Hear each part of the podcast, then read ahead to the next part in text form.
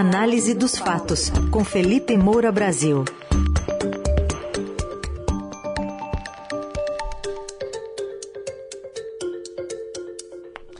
Hoje o assunto são as declarações do presidente Bolsonaro sobre vários assuntos e dentre eles o ataque ao sistema eleitoral brasileiro. Tudo bem, Felipe? Bom dia. Salve, salve, Carol, equipe da Eldorado FM, melhores ouvintes, sempre um prazer falar com vocês. Prazer é nosso. Felipe, Brasil segue se inspirando nos Estados Unidos, ao que parece. Será que um dia ex-aliados do presidente Bolsonaro vão chegar a prestar um depoimento pós-eleição, confirmando que o presidente Bolsonaro vivia num mundo paralelo e que acusações de fraude eleitoral eram loucura, dentre outras falas, no mínimo irresponsáveis? É, você é, puxou a questão por esse lado, então estava descrevendo aqui o que está acontecendo lá nos Estados Unidos, o depoimento do ex-procurador-geral, equivalente ao ministro da Justiça aqui no Brasil, William P. Barr, descreveu pelo menos três reuniões durante as quais o Donald Trump criticou ele próprio, né, o Barr, é, por não usar a estrutura da instituição a seu favor. Estão ocorrendo audiências públicas da comissão parlamentar que investiga aquela invasão do Capitólio em janeiro de 2021, é, e elas estão confirmando que o Donald Trump realmente incitou tumulto, mesmo sabendo que as denúncias de fraude eram falsas, que as tentativas de mudar o resultado não prosperariam. Ele foi avisado é, a respeito disso é, pelos seus conselheiros mais próximos, pelos seus aliados, e ele queria o levante, ele queria narrativa, ele queria posar de injustiçado, ele queria manter a fidelidade de uma base mais reacionária. E é exatamente aquilo realmente que Jair Bolsonaro quer. Portanto, ele insiste em todos esses ataques infundados, ele não consegue apresentar argumentos legítimos e ele precisa também dessa cortina de fumaça do embate com cortes superiores para mascarar a incompetência do seu governo, para mascarar principalmente esse avanço inflacionário. Ontem houve aprovação no Senado do teto é, do ICMS, a ser cobrado pelos estados, mas isso ainda demora para repercutir, se repercutir, porque os preços dos combustíveis também são sujeitos à variação do, do dólar, do preço do barril de petróleo, do mercado internacional, repercutir, portanto, no bolso do cidadão na sua percepção de que houve uma melhora e, obviamente, todo esse mecanismo que foi adotado pelo governo e pelo Congresso é muito mais eleitoreiro. Então, é, não é sustentável em médio e longo prazo. É, serão necessárias outras atitudes e, obviamente, não houve dever de casa aqui no Brasil é, de você melhorar o sistema ferroviário, os transportes públicos, é, ter mais carro elétrico. O Brasil sempre faz gambiarra e puxadinho quando a crise se impõe, em vez de se preparar e se prevenir para evitá-la. Agora, Jair Bolsonaro é, continua atacando o ministro Luiz Edson Fachin, além de outros, né, os favoritos dele para ataques são Fachin, Luiz Roberto Barroso e Alexandre de Moraes. E ele disse que o Edson Fachin deveria se declarar impedido de presidir o TSE porque deve favores a Lula. E ele fala esse tipo de coisa, é, obviamente sem apresentar elementos específicos, porque ele é uma autoridade da República, ele é o chefe do Poder Executivo, tem muita narrativa de rede social, etc. É, mas ele não consegue é, ser específico com provas, relacionar é, o histórico, é, com decisões, até porque o ministro Edson Fachin, mesmo é, tendo anulado ali condenações, ele, ele, ele fez aquilo no caso do Lula é, por causa das decisões anteriores da segunda turma e querendo salvar, inclusive, é, uma, uma parte ali da Lava Jato, porque Gilmar Mendes, Ricardo Lewandowski já se preparavam para anular todo o resto. E o Faquin geralmente é voto vencido ali. Aí ele mistura um monte de coisa como se ele próprio não tivesse colocado ali ministros no STF é, para blindá-lo, para blindar a sua família, para é, continuar aí na frente ampla pela impunidade, como a gente está vendo e eu tenho comentado aqui na coluna. Então, o objetivo dele é simplesmente manchar a imagem de ministros na sua base reacionária, manter essa base inflada, para que prospere o movimento que está previsto para 31 de julho. Agora você vê que 31 de julho é, é daqui a seis semanas e meia. Ele vai precisar ficar repetindo todo esse mimimi durante seis semanas e meia. Aí Bolsonaro virou uma metralhadora de mimimi. Ele está incomodado, inclusive, com o fato do Faquin ter recebido lá representantes diplomáticos para falar sobre a segurança do sistema é, eleitoral brasileiro. É, aliás, o partido dele, o PL, pediu ao TSE o credenciamento do tal Instituto Voto Legal, IVL, que é comandado pelo engenheiro Carlos Rocha, para auditar as eleições desse ano, representando o partido. Foi uma exigência é, do, do, Bolsonaro.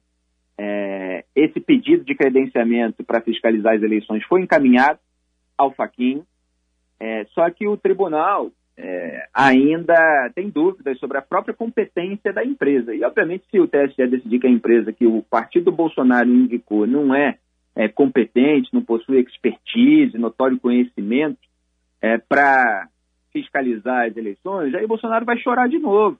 Ele vai é, fazer todo um mimimi, porque ele até nos Estados Unidos, na cúpula das Américas, falou que só defende que a eleição seja auditável, ele usa essa palavra de uma maneira muito manipuladora, já avisou né, que se não tiver auditoria não vai ter eleição, só que o TSE tem todo um sistema é, de auditoria, você tem a impressão do boletim das urnas que podem ser fiscalizados pelos partidos, você tem o envio para o Tribunal Regional Eleitoral, dali é, para o Tribunal Superior Eleitoral, sem é, o uso da, da internet, acesso externo. É tudo isso que foi devidamente esclarecido tecnicamente pelas lideranças é, do tribunal, mas aí Bolsonaro investe nessa confusão para que há parecido com o que aconteceu nos Estados Unidos, só que antes da eleição, para já encher de suspeição o próprio processo eleitoral. É, e ele precisa fazer isso, é bom a gente lembrar, porque ele está correndo risco de derrota. A pesquisa realizada pela FSB mostrou ontem ele 12 pontos atrás do Lula no primeiro turno. É, o Lula, é, acho que um ponto atrás só da soma, é, um ponto atrás da soma dos adversários, portanto, com chance nesse momento de levar no primeiro turno, é, embora, enfim, isso não esteja garantido. E o Jair Bolsonaro perdendo na projeção de segundo turno por 18 pontos de diferença.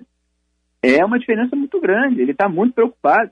Então, ele não consegue mostrar serviço, prestar contas à sociedade sobre resultados positivos do seu governo e fica preparando é, a ladainha, o mimimi, para um eventual cenário de derrota. O Lula venceria no segundo turno por 54% a 36%. O próprio Ciro Gomes, na projeção de segundo turno, derrotaria Jair Bolsonaro. É claro que, enfim, é um cenário é, de hipótese mais remota, porque existe a presença do Lula, e até a Simone Tebet, que está começando a campanha só agora, muito tardia, ela empata com Jair Bolsonaro na projeção de segundo turno. Quer dizer, o antibolsonarismo está muito forte.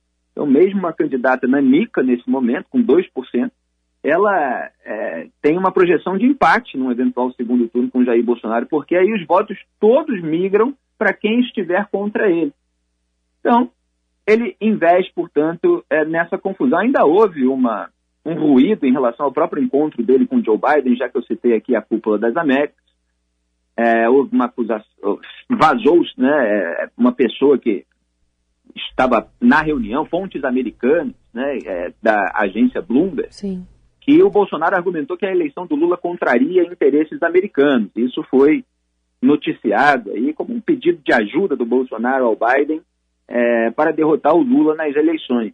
É, a gente que conhece a, a maneira é, terrível de se expressar do presidente, imagina muito claramente é, como uma possibilidade concreta que Jair Bolsonaro tenha chegado e falado, olha, realmente a eleição do Lula não é boa para os Estados Unidos, contraria os interesses americanos, daquela maneira que alguém com relações internacionais é, não deveria fazer um líder de um país, quer dizer, zelando ali pelo seu próprio interesse eleitoral numa reunião que é uma reunião de chefes de Estado, que vai muito além, portanto, de questões pessoais, patrimonialistas.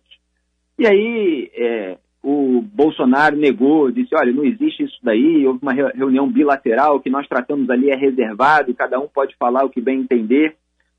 E eu tinha comentado aqui dias atrás, é, na verdade, até na, nas redes sociais, que Jair Bolsonaro ele gosta de mostrar poder é, afetando intimidade com outras lideranças. Então ele sempre diz que houve um momento secreto ali que nós conversamos sobre coisas íntimas, etc., que eu não vou revelar aqui e tal. É uma maneira meio jeca deslumbrado é, de mostrar que ele teve momentos ali de, é, de uma conversa mais íntima sobre coisas que não serão reveladas assim para o grande público, que ele guarda como um trunfo. Dessa vez ele se deu mal, ele foi posar disso, e aí vazou uma notícia que é ruim é, em termos de desgaste para ele, até porque gera ações, e aí já tem os rivais dele é, tentando emplacar ações é, contra um pedido de apoio internacional, enfim, contra mais um, um, um ato supostamente golpista.